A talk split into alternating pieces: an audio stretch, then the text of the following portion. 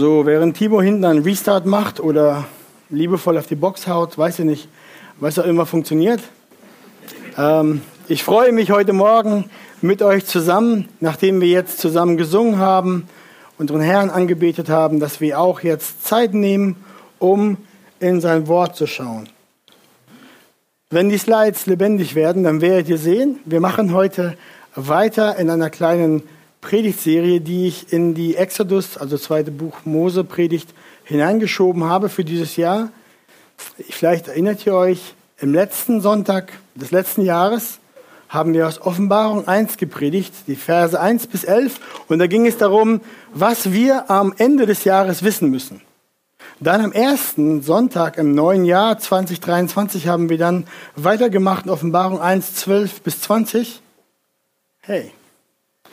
Und da war der Predigtitel, wohin wir am Anfang des Jahres schauen müssen.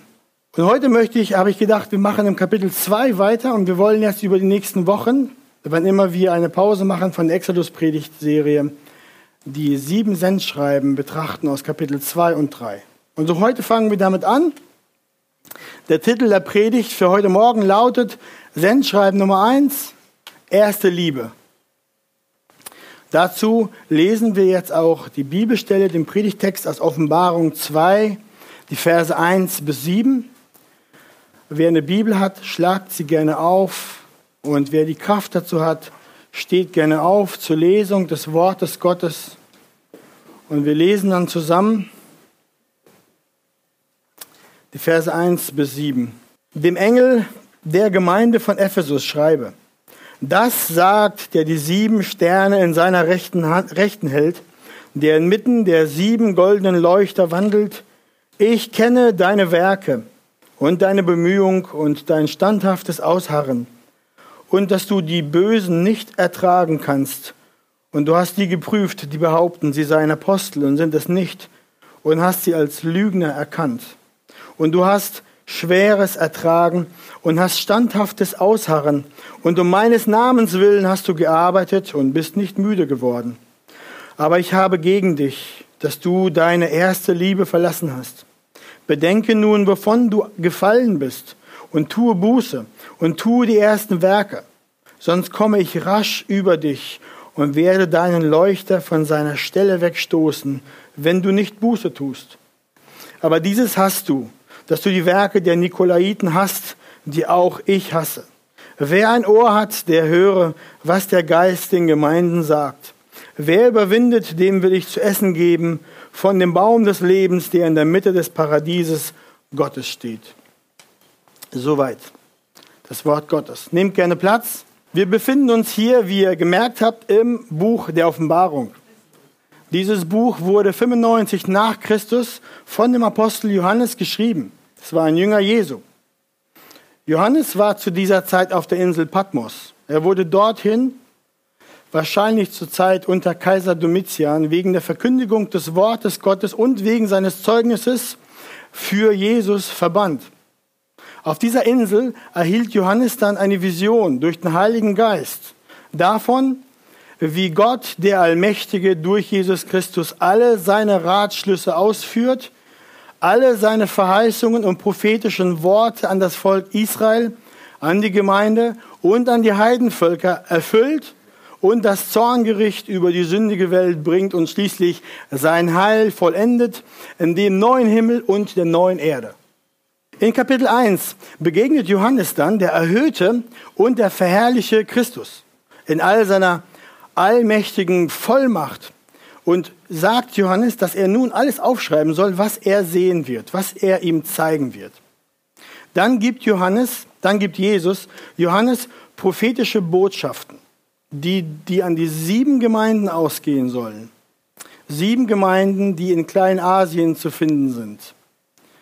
Und in denen richtet Jesu Wort sich an die Abweichung der Gemeinden von dem Weg Gottes und zeigt ihnen auch, zeigt dem treuen Überrest in den Gemeinden dann auf, was sie tun sollen. Er ermahnt sie, er ruft sie auf, bei ihrem Herrn und bei seinem Wort zu bleiben. Wenn wir das Buch der Offenbarung lesen, dann wird uns auffallen, dass es in der Offenbarung Zahlen zählen. In dem Sinne, dass es nicht um die eigentliche Zahl geht, nicht ob es sechs, fünf oder vier ist oder sieben, sondern um die Botschaft dahinter. Ganz viele Zahlen in der Offenbarung. So sehen wir auch, dass die Zahl sieben sich immer wiederholt. Die Zahl sieben ist wichtig. Jesus wandelt, lesen wir am Anfang, Kapitel 1, inmitten von sieben Leuchtern. Er hat sieben Sterne in der Hand. Das sind die sieben Gemeinden. Er, wir lesen von den sieben Gemeinden, an die die Briefe gehen, und wir sehen dann sieben Siegel, wir sehen sieben Trompeten, sieben Engel, sieben Plagen und sieben Schalen. Sieben symbolisiert in der Offenbarung Vollkommenheit. Alles, völlig, ganz. So. Darum stehen die sieben Gemeinden, an die jetzt Gottes Wort ergeht, auch für alle Gemeinden in der ganzen Welt zu allen Zeiten. Und damit auch bedeutet das sofort auch an uns. Dieser Brief, den wir gerade gelesen haben, der ist auch für uns heute Morgen bestimmt. Das ist Jesu Stimme und Jesu Reden für uns. Dies gesagt, lasst uns gleich beginnen. Punkt 1. Christus spricht zu seiner Gemeinde. Wer diktiert Johannes die Botschaft, die er aufschreiben muss, die an Jesus geht? Wir lesen dort, dem Engel der Gemeinde von Ephesus schreibe, ja, ihr wisst, wer das diktiert. Jesus, Christus sagt das. Der verherrlichte, der verherrlichte Messias. Wenn wir sagen verherrlicht, dann meinen wir damit, dass es Jesus Christus, Gott Mensch, nach seiner Auferstehung und nach seiner Auffahrung zu Gott, dem Vater. In seiner Herrlichkeit ist er wieder da, zu Rechten des Vaters am Thron. Und er wartet auf den Moment, bis alle Feinde ihm vom Vater als Schemel unter seine Füße gelegt werden. Und dieser ist es, und kein anderer, dieser ist es, der sagt, das sagt, der die sieben Sterne in seiner Rechten hält, der inmitten der sieben goldenen Leuchter wandelt. Liebe Gemeinde, Jesus spricht hier von seinen Erlösten. Es und er spricht hier zu uns, zu seinen Erlösten. Deswegen tut es Not, dass wir uns daran erinnern, dass diese Worte des Buches, und ich nehme hier alles mit hinein, die Worte des Briefes in der Offenbarung, aber auch die Worte dieses Buches hier, sein Wort sind, also allerhöchste Autorität haben über unsere Leben. Unabänderliche Wahrheit und fester Grund, auf dem wir stehen. Darum lasst uns ganz genau hinhören und Obacht geben. Jesus sagt von sich, ich halte die sieben Sterne meiner Rechten. Ich wandle inmitten der sieben goldenen Leuchter. Die Zahl sieben, haben wir schon gesagt, steht für die Gemeinden. Steht damit auch für uns. Und der König der Könige, der Retter, der Schöpfer, der verherrlichte Christus ist nicht ferne von seinen Gemeinden. Denn das heißt, er wandelt inmitten von ihnen ist unter ihnen. Die Zahl sieben, haben wir gesagt, nochmal, ist alle. Das heißt, es geht hier nicht um Ephesus primär. Der Text richtet sich an Ephesus. Aber über die Jahrhunderte gilt das auch jetzt für uns. Er hält alle diese Gemeinden, Ephesus, Laodicea und in all den anderen Millionen von Städten und Dörfern und Verstecken in der Welt in seiner Hand und auch die Arche in Stade. Er ist mitten unter ihnen. Er pflegt sie.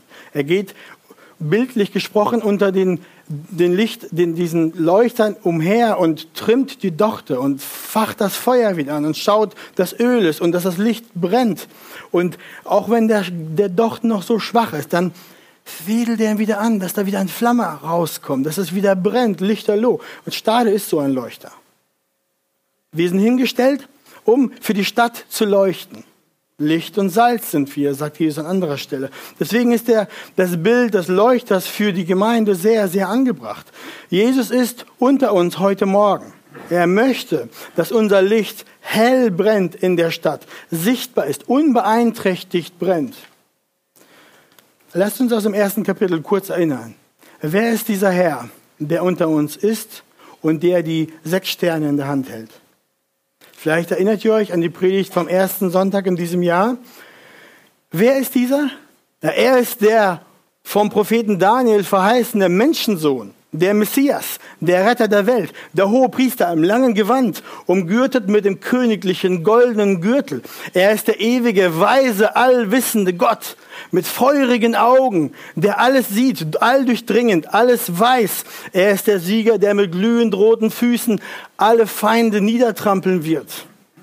Und sein Mund, aus seinem Mund geht hervor ein zweischneidiges Schwert, äh, Worte der Autorität und der Macht, die all durchdringend sind, die alles trennen. Und, und dessen Angesicht voller Reinheit und Herrlichkeit so hell leuchtet, dass die Schrift sagt, es ist wie die Sonne in ihrer Kraft. Lasst uns nicht übersehen, dass Johannes, als er den herrlichen Christus in dieser Vision sieht, diesen Jesus so beschreibt. Er sagt, und er hatte in seiner rechten Hand sieben Sterne. Und aus seinem Mund ging ein scharfes, zweischneidiges Schwert hervor und sein Angesicht leuchtete wie die Sonne in ihrer Kraft. Offenbarung 1, Vers 16. Ich möchte, dass uns heute Morgen an dieser Stelle auffällt. Mit diesen sieben Sternen meint Jesus nicht die Milliarden von Sternen seiner Schöpfung die alle für sich gigantische Dinger sind. Da geht Energie und Kraft und Strahlen aus. Ich meine, das wäre schon ein großartiges Bild, wenn die Bibel das gesagt hätte. Jesus hält alle Sterne des Universums, alle Planeten, alle Monde, alle Asteroiden, allen Staub, alle schwarzen Löcher, den unendlichen Kosmos in seiner Hand. Das wäre schon eine mächtige Beschreibung, stimmt's? Aber die Schrift sagt das nicht, sondern aus Vers 20, aus Kapitel 1 wissen wir, dass diese sieben Sterne nichts anderes sind, nicht die unendlichen Sterne, nicht die unendlich großen, unfassbar hellen, mit unvorstellbar viel Energie brennenden Sterne des Alls gemeint sind, sondern seine Gemeinden. Das muss uns heute ins Auge springen. Ging es in der Vision der Sterne in der Hand Jesu um die geschaffenen Himmelskörper, wäre das majestätisch, wäre das groß. Aber ihr seht, Jesus kümmert sich nicht um die Gestirne. Er kümmert sich um die Seinen.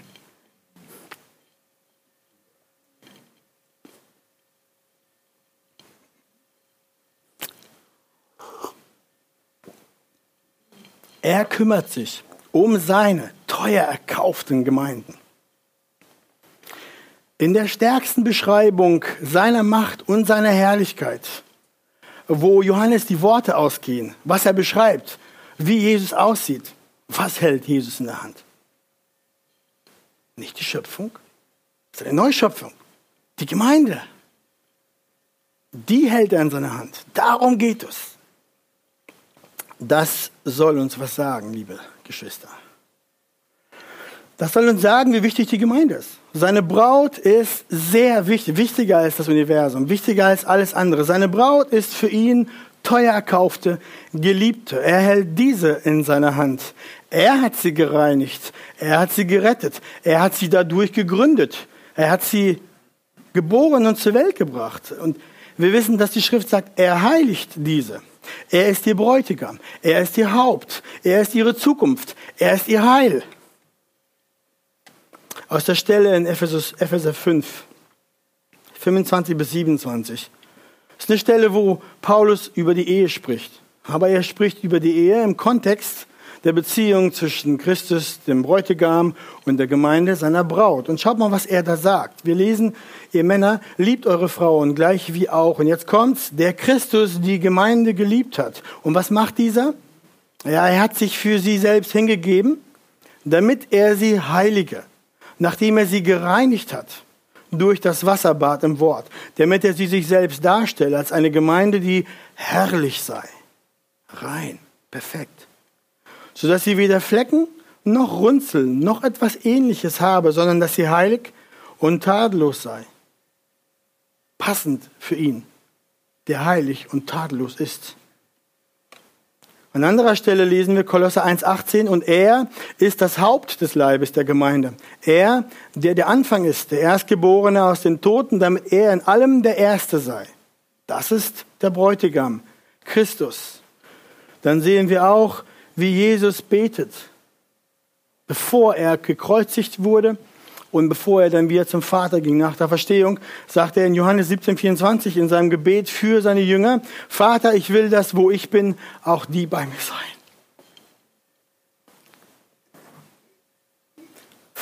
Die bei ihm sein, die du mir gegeben hast, damit sie meine Herrlichkeit sehen, die du mir gegeben hast. Denn du hast mich geliebt vor Grundlegung der Welt. Jesus möchte, dass die, die er erlöst hat, die er erkauft hat, die er liebt, die, für die er alles gegeben hat, bei ihm sind. Das ist seine Gemeinde. Er möchte, dass seine Gemeinde da ist, wo er ist, in der Herrlichkeit des Vaters. Deswegen ist er derjenige, der zwischen den Leuchtern umhergeht und der die Gemeinde hält. Das alleroberste Business vom allerobersten Chef. Dafür sind keine Engel abgestellt. Das ist alleroberste Priorität. Die Gemeinden sind sein sind ihm wertvoll. Und inmitten dieser geliebten Braut, also all den Gemeinden, geht er umher. Das heißt, er ist seinen Kindern nicht fern. Er ist unter uns auf reale, auf echte Art und Weise. Er ist unsichtbar, aber er ist gegenwärtig. Einst werden wir unseren König und Bräutigam von Angesicht zu Angesicht sehen. Es ist wahr. Die Schrift bezeugt das. Bis dahin lies seine Worte. Lass dein Inneres durch den Heiligen Geist erquickt und verändert werden, hin zu deinem König Jesus, den du liebst mit dem du in Anbetung und im Gebet in Vertrautheit sprichst. Es ist dieser verherrlichte Jesus, der Herr, der diese Worte nun zu seinen Gemeinden spricht. Und da wir nun wissen, wer spricht, Gehen wir zu Punkt 2. Christus kennt seine Gemeinde. Jesus kannte die Gemeinde in Ephesus.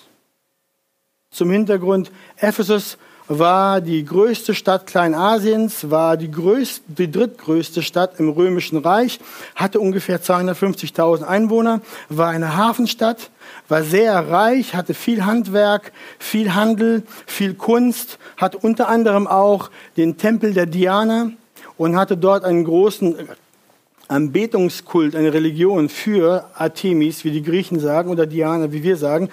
Und in dieser Stadt dann entstand eine Gemeinde, entstand eine Gemeinde aus der zweiten Missionsreise des Paulus. Damals kam er dann mit Priscilla und Aquila dorthin, ließ sie dort zurück. Dann kam er wieder in der dritten Missionsreise dort wieder vorbei und verbrachte dann dort drei Jahre wo er dann in der Synagoge lehrte. Daraus entstand dann eine Gemeinde, wo sie dann Ältesten einsetzten. Timotheus diente dort einige Jahre. Die meisten Briefe hat Paulus aus Ephesus geschrieben. Die Gemeinde entstand circa 52 bis 55 nach Christus. Und wenn ihr aufgepasst habt, merkt ihr, Offenbarung war 95 nach Christus geschrieben. Das sind 30 Jahre später.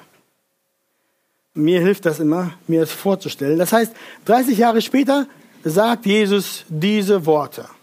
Und er sagt, ich kenne deine Werke und deine Bemühung und dein standhaftes Ausharren und dass du die Bösen nicht ertragen kannst. Und du hast die geprüft, die behaupten, sie seien Apostel und sind es nicht. Und hast sie als Lügner erkannt. Und du hast Schweres ertragen und hast standhaftes Ausharren. Und um meines Namens willen hast du gearbeitet und bist nicht müde geworden. Jesus kennt seine Gemeinde. Und was sagt er über die Gemeinde in Ephesus? Ja, die Gemeinde in Ephesus hat für die Sache des Herrn um seines Namens willen gearbeitet, sagt der Text. Und hat sich gemüht und hat das auch anhaltend getan. Wir lesen, sie wurden nicht müde. Denn sehen wir, dass die Gemeinde auch standhaft war. Die haben standhaft ausgeharrt, haben Schweres ertragen, sagt der Text. In Apostelgeschichte 19 können wir nachlesen, wie Lukas berichtet, dass unter anderem in Ephesus ein großer Aufstand geschah, der Silberschmiede, die die Götzen und die Bilder für die Diana machten. Und die hatten jetzt Furcht, dass ihr Gewerbe nun zusammenbricht, weil da jetzt die Christen entstehen und sich abwenden von den Götzen und die Bilder alle wegschmeißen. Sie dachten, ihr Job geht den Bach runter. In der Stadt war auch viel Magie, viel Okkultismus. Die Gemeinde dort hatte keinen leichten Stand. Sie hatten echt Widerstand, Verfolgung. Immer dann, wenn es den Leuten ums Geld geht, da gibt es richtig Stress. Und in diesem Gewerbe ging es um viel Geld und dann haben die richtig Druck gemacht. Verfolgung, geistliche Not, geistliche Bedrückung, Okkultismus. An anderer Stelle schreibt Paulus, in Ephesus hat er mit dem Biest gekämpft. Ausleger wissen nicht, was das eigentlich bedeutet, aber man könnte sich vorstellen, dass da eigentlich viel geistliche Bedrückung und Not war. Ja, aber Jesus lobt die Gemeinde, weil sie da Stand gehalten haben, weil sie ausharrten. Und wir sehen auch, das Dritte, was Jesus sagt, dass die Gemeinde diejenigen, die zu ihnen als Apostel in Gänsefüßchen kamen, deren Lehren überprüften sie und entlarvten sie als Lügner. Und dann Vers 6 sehen wir auch, da gibt Jesus das Beispiel, so wie die Nikolaiten, deren Werke die Gemeinde hasste, weil sie unbiblisch und falsch waren. Darüber, was die Nikolaiten gelehrt haben, gibt es viel Diskussion und Spekulation. Es ist nicht wirklich klar, was diese falsche Lehre beinhaltete. Aber eins kann ich mit absoluter Sicherheit aus dem Text sagen, dass was auch immer sie lehrten, es war so schlecht, dass Jesus in Vers 6 sagt, deren Werke hasse ich. Da braucht man nicht wahnsinnig viel Wissen zu haben. Es war einfach ganz schlecht. Falsche Lehre, Irrlehre, führte weg von Christus. Werke böse. Also, was wir hier sehen zuerst, ist, dass Jesus einen guten Bericht über die Gemeinde in Ephesus abgibt. Er sagt, sie sind fleißig im Werk, Widerstand und Verfolgung trotzend, die Lehre und das Zeugnis prüfend. Das soll uns heute Morgen ermutigen.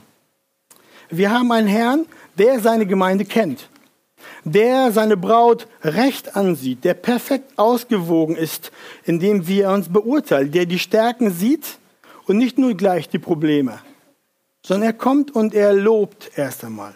Das gilt auch für uns heute Morgen. In dem Sinne, dass Jesus auch unsere kleine Gemeinde sieht und sie kennt. Er kümmert sich um sie, er kennt sie, er achtet darauf, dass wir als Gemeinde gesund wachsen und bekommen, was wir geistlich benötigen. Er bringt die Lehre von der Kanzel auch heute durch eure Hirten, die auch in Schwachheit und Unzulänglichkeit stehen und dienen. Aber er ist derjenige, der alles steuert. Die Lehre, die Umstände um diese Gemeinde und alles dient seinen Absichten, dass diese Gemeinde wächst und leuchtet und seine Braut in Stade immer schöner wird.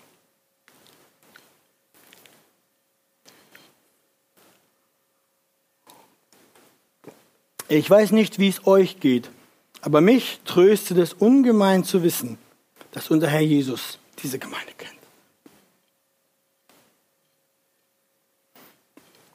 Er weiß um unsere Stärken, um die Dinge, die wir gut tun und gut können und die Dinge, die wir recht halten. Er kennt uns als gemeinschaftlichen Leib, als Arche, Stade und er kennt auch jeden, der in der Gemeinde individuell da drin ist. Und das erinnert mich sehr stark an seine Worte aus Johannes 10, Vers 14, wo Jesus sagt, ich bin der gute Hirte und kenne die meinen und bin den meinen bekannt. Das ist die, das ist die Lebensbeziehung zwischen den Kindern und dem Herrn, zwischen den Schafen und dem Hirten, zwischen der Gemeinde, der Braut und dem Bräutigam, Jesus. Das ist etwas Großes, vom Schöpfer aller Dinge auf persönliche Art und Weise. gekannt zu sein. Da könnte man echt viel sagen zu. Jesus sieht uns, er weiß um uns. Für einen, der Jesus als Retter und Freund angenommen hat, ist dies ein großer Trost. Muss dies ein großer Trost sein. Kennt er deine Schuld und dein Versagen? Ja. Na klar. Aber weil wir sein sind, weil wir ihm gehören, sieht er uns mit Augen der Liebe an zuerst. Denn er hat sich hingegeben für uns und für seine Gemeinde. Er hat so dafür gesorgt, dass du dazugehörst. Darum ist auch seine Absicht mit dir immer zuerst Liebe. Wisst ihr, nichts, gar nichts lässt er widerfahren, ohne dich zu lieben. Niemals bist du bei ihm vergessen. Niemals bist du bei ihm unbekannt.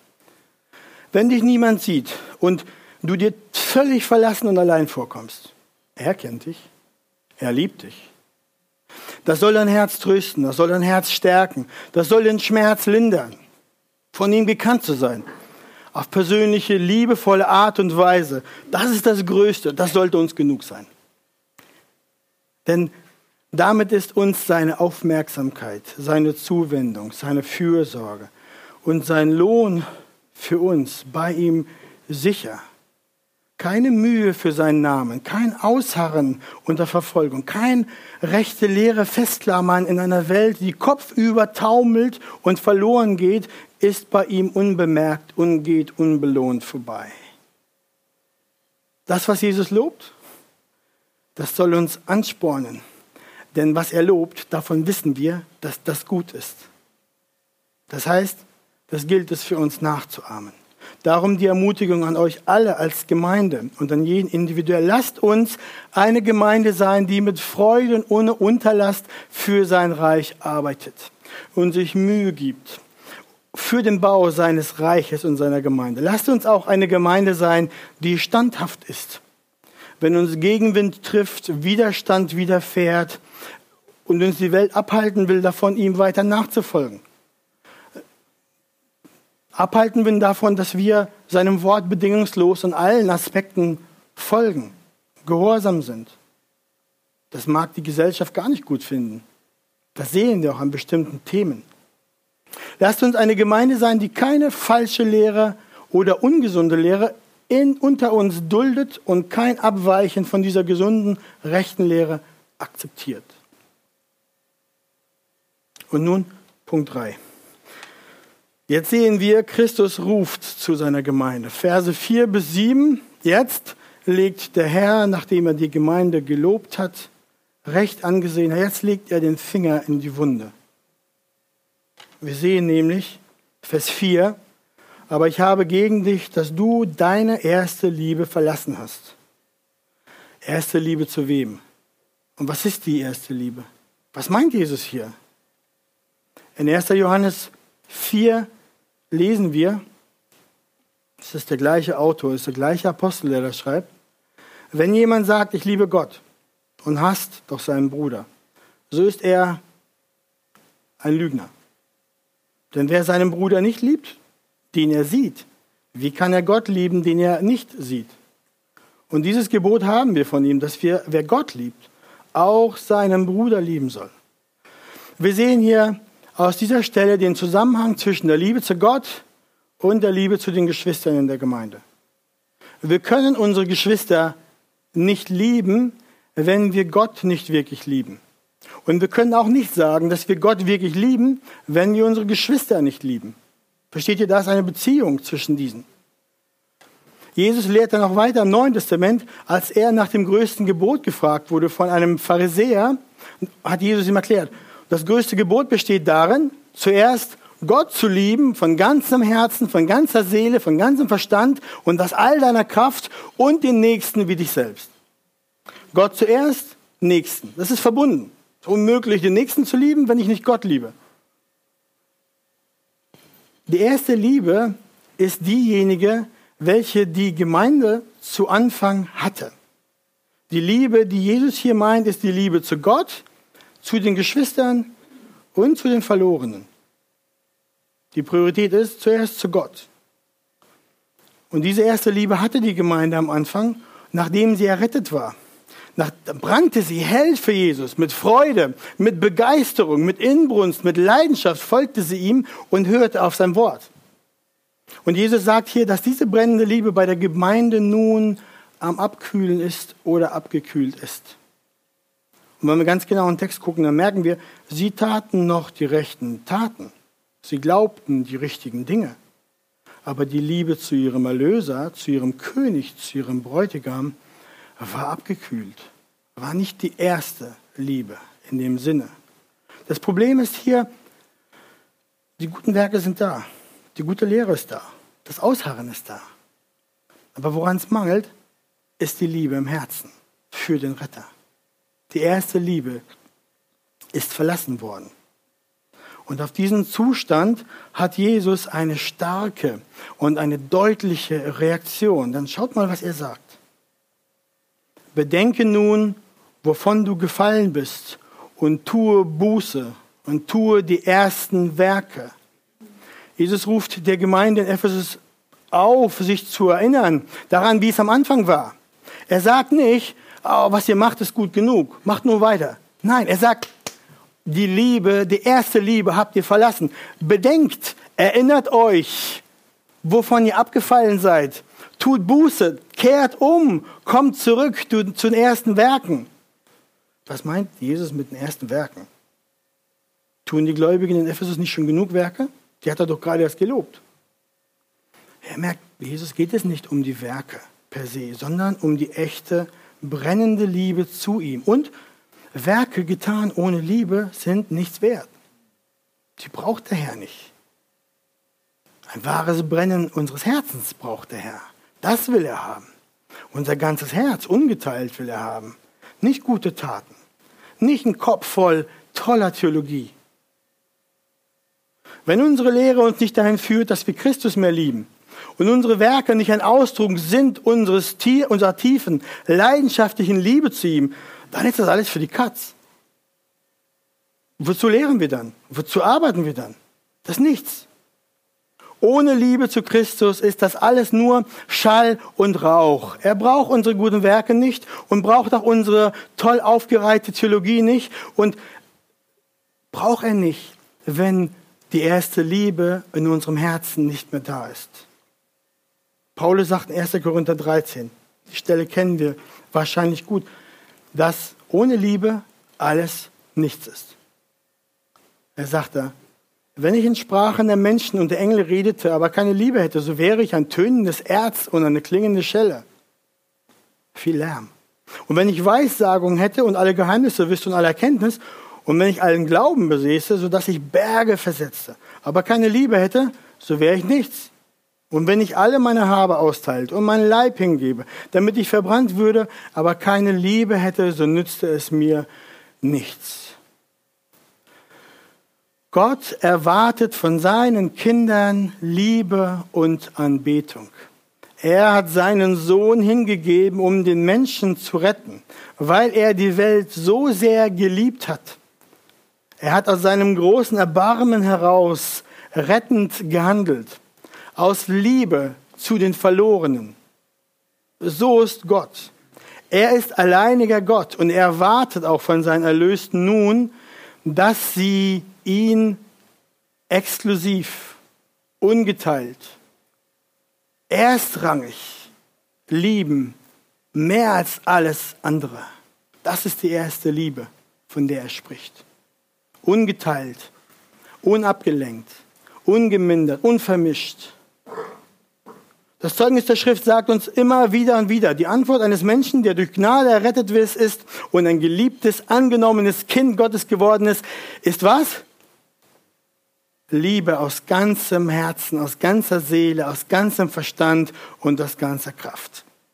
Und die Warnung, die Jesus hier auf eine erkaltende Liebe an die Gemeinde gibt, ist eine ernste. Wir sehen in Vers 5 die Drohung. Sonst komme ich rasch über dich und werde deinen Leuchter von seiner Stelle wegstoßen, wenn du nicht Buße tust. Dass der Herr den Leuchter von seiner Stelle stößt, bedeutet, dass die Gemeinde nicht mehr ihr Licht an die Welt gibt und kein Zeugnis mehr für Christus ist. Das heißt, das Resultat einer erkaltenden Liebe zu Christus in der Gemeinde ist, dass die Gemeinde aufhört zu existieren. Sie zerfällt, sie stirbt. Das ist tausend Gemeinden so ergangen. Wenn die Gemeinde Christi sich von ungeteilter Liebe zu ihm abwendet, dann kommt der Tod der Gemeinde rasch. Das sagt Christus. Und das ist völlig sicher. Wie sieht es mit dir aus? Arche Stade. Und mit dir, Bruder und Schwester. War deine Liebe einst so stark, dass du gesprungen bist vor Freude über die Beziehung zu deinem Heiland und Retter? dass du nicht aufhören konntest zu singen, zu dienen, zu gehen, zu beten, dass es in dir brannte, merklich brannte. Du hast dich gefreut, als hättest du eine Million gewonnen. Ja, noch mehr. Wie sieht es mit dir aus?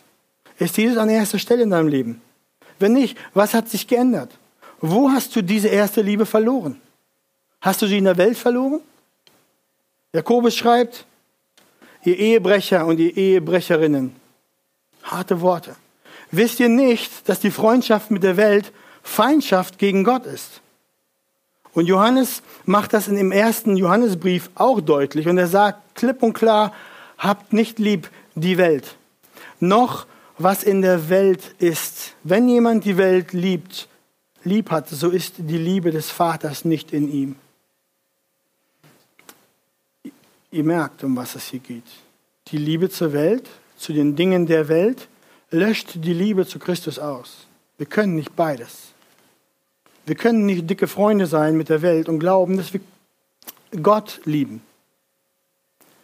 Nur allzu schnell sind wir betört von den schönen Dingen der Welt und werden in unserem Herzen dann kalt. Unsere Liebe wird kalt zu Christus. Das ist ein uralter Kampf im Herzen des Menschen. Seit dem Sündenfall. Der Kampf um den ersten Platz im Herzen. Der Kampf um den Thron des menschlichen Herzens. Viele Dinge schleichen sich rein und werden uns so wichtig, dass wir sie anfangen zu lieben und zu schätzen, darüber nachdenken und darüber nachsingen, sinnen. Und dann werden das unsere Götzen. Unser Herz hat die sündhafte Neigung, sich dauernd aus allem Götzen zu machen. Aus jedem Ding, auch gut Ding, wird oft und schnell zu einem Götzen. Und dann vereinnahmen uns diese Dinge. Und dann haben wir ein Szenario, wo unser Herz abkühlt für Christus. Unsere Liebe kühlt ab. Wir verlassen die erste Liebe. Dann kannst du noch immer gute Werke tun, gute Lehre hören, lieben, der Welt widerstehen, wenn sie einen verfolgt. Aber dennoch merkst du, dass deine Liebe zu Christus nachlässt. Das kann sich dann schnell auch darin zeigen, dass dein Verlangen, sein Wort zu lesen, nachlässt. Unser Herz dann im Gebet immer weniger mit ihm reden will und wir auch immer weniger die Gemeinschaft mit anderen Jüngern der Gemeinde suchen und schätzen, dass uns die Dinge seines Reiches dann auch immer weniger wichtig werden und auf der Prio-Liste unten stehen. Ihr, könnt, ihr kennt die Stellen, trachtet zuerst nach dem, nach dem Reiche Gottes. Jesus kommt und macht einen exklusiven Anspruch. Das haben wir auch durchgegangen, als wir über die Nachfolge gesprochen haben. Jesus will von einem Nachfolger, von einem Jünger alles. Das Herz, die erste Liebe, ungeteilt. Das wird alles andere sortieren. Deswegen sagt jetzt Jesus auch in Vers 7, wer ein Ohr hat, der höre, was der Geist den Gemeinden sagt. Wer überwindet, dem will ich zu essen geben von dem Baum des Lebens, der in der Mitte des Paradieses Gottes ist wenn du heute Morgen hier bist und Ohren hast zu hören und merkst, dass der Heilige Geist zu dir spricht, spricht und dich überführt, dass in dir die erste Liebe erkaltet ist, dann höre seine Stimme heute. Tue Buße. Wende dich erneut zu ihm. Bitte ihn, deine Liebe erneut anzufachen. Das kannst du aus dir nicht produzieren. Bitte ihn, kehre um. Denn diese Botschaft hat Jesus der Gemeinde in Ephesus und uns geschickt, nicht um uns sofort gar auszumachen, sondern um uns Gnade und Zurechtbringen zu geben. Wie offenbarte Gott sich Mose auf dem Berg Sinai? Wir gehen hier gerade durch zweite Mose. Er sagt dort, wir sind soweit noch nicht gekommen, aber an die Stelle kommen wir. Und der Herr ging vor seinem Angesicht vorüber und rief, der Herr, der Herr, der starke Gott, der barmherzig und gnädig ist, langsam zum Zorn und von großer Gnade und Treue, der tausende Gnade bewahrt und Schuld und Übertretung und Sünde vergibt, aber keineswegs ungestraft lässt unser Herr Jesus ist dieser Gott, der barmherzig ist, gnädig, langsam zum Zorn, von großer Gnade und Treue und unsere Schuld vergibt, der aber auch richten wird, wenn die Zeit zum Gericht gekommen ist. Jetzt ruft er aber seiner Gemeinde zu und allen, die darin sind.